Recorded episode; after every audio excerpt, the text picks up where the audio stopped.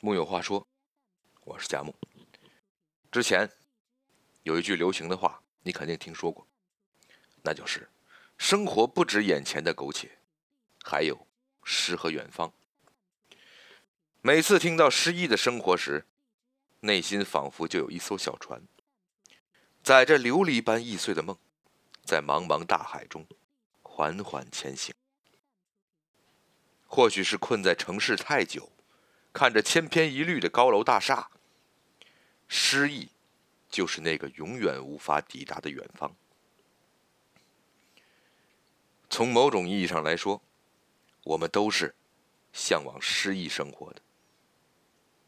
可是，却很少有人见过他真正的模样。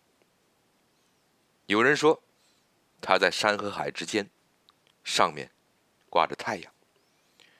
有人说他在草原和湖泊之间，下面沉着月亮，甚至还有人说他在人与人的心灵之间，包裹着一份执着。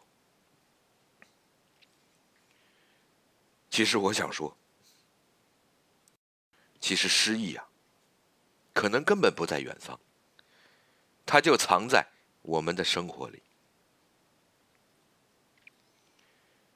年轻时，你会对着山川说：“山川岁月，如是我闻。”当你老了，还能对着身边的爱人说：“醒来觉得甚是爱你。”若有诗意藏于心，岁月从不败年华。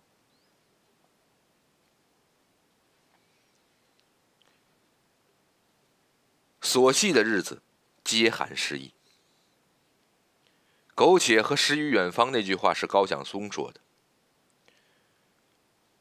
初次听到的时候，想想自己的日子全被浸染在柴米油盐的琐碎里，生活似乎都已经被眼前的苟且填满了，顿时可能会感觉心生悲凉。后来渐渐的明白了，把眼前的苟且过得有滋有味，才是尘世中真正的诗和远方。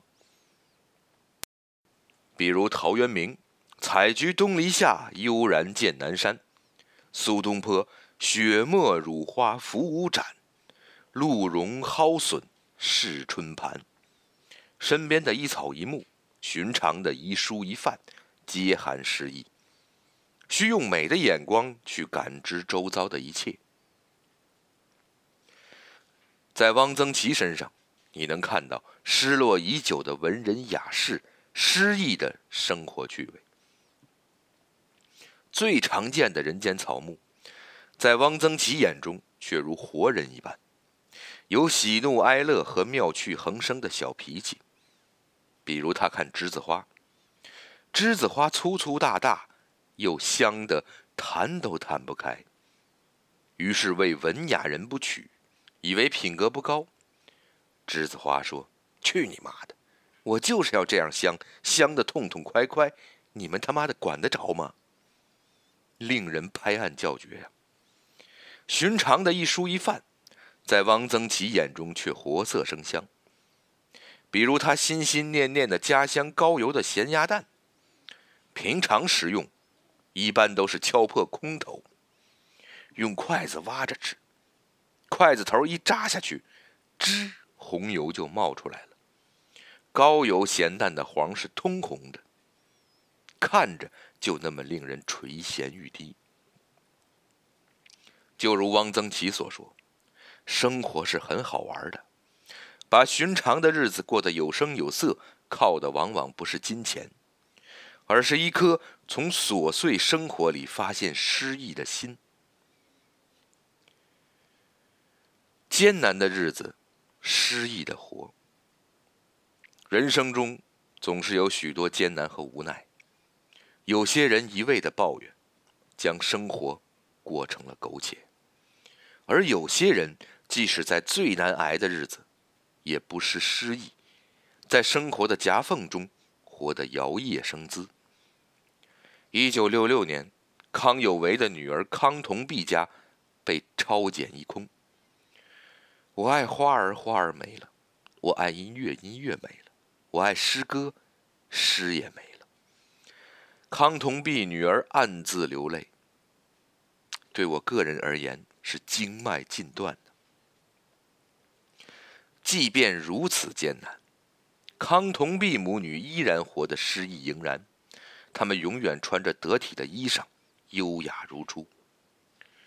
水仙花开了，他们就在每根花茎的部位套上五分宽的红纸圈儿。水仙自有春意，而这寸寸红则带出了喜庆气氛，将苍白的日子照得光华耀耀。坐消岁月于悠悠困营之下。而生去，未曾尽失。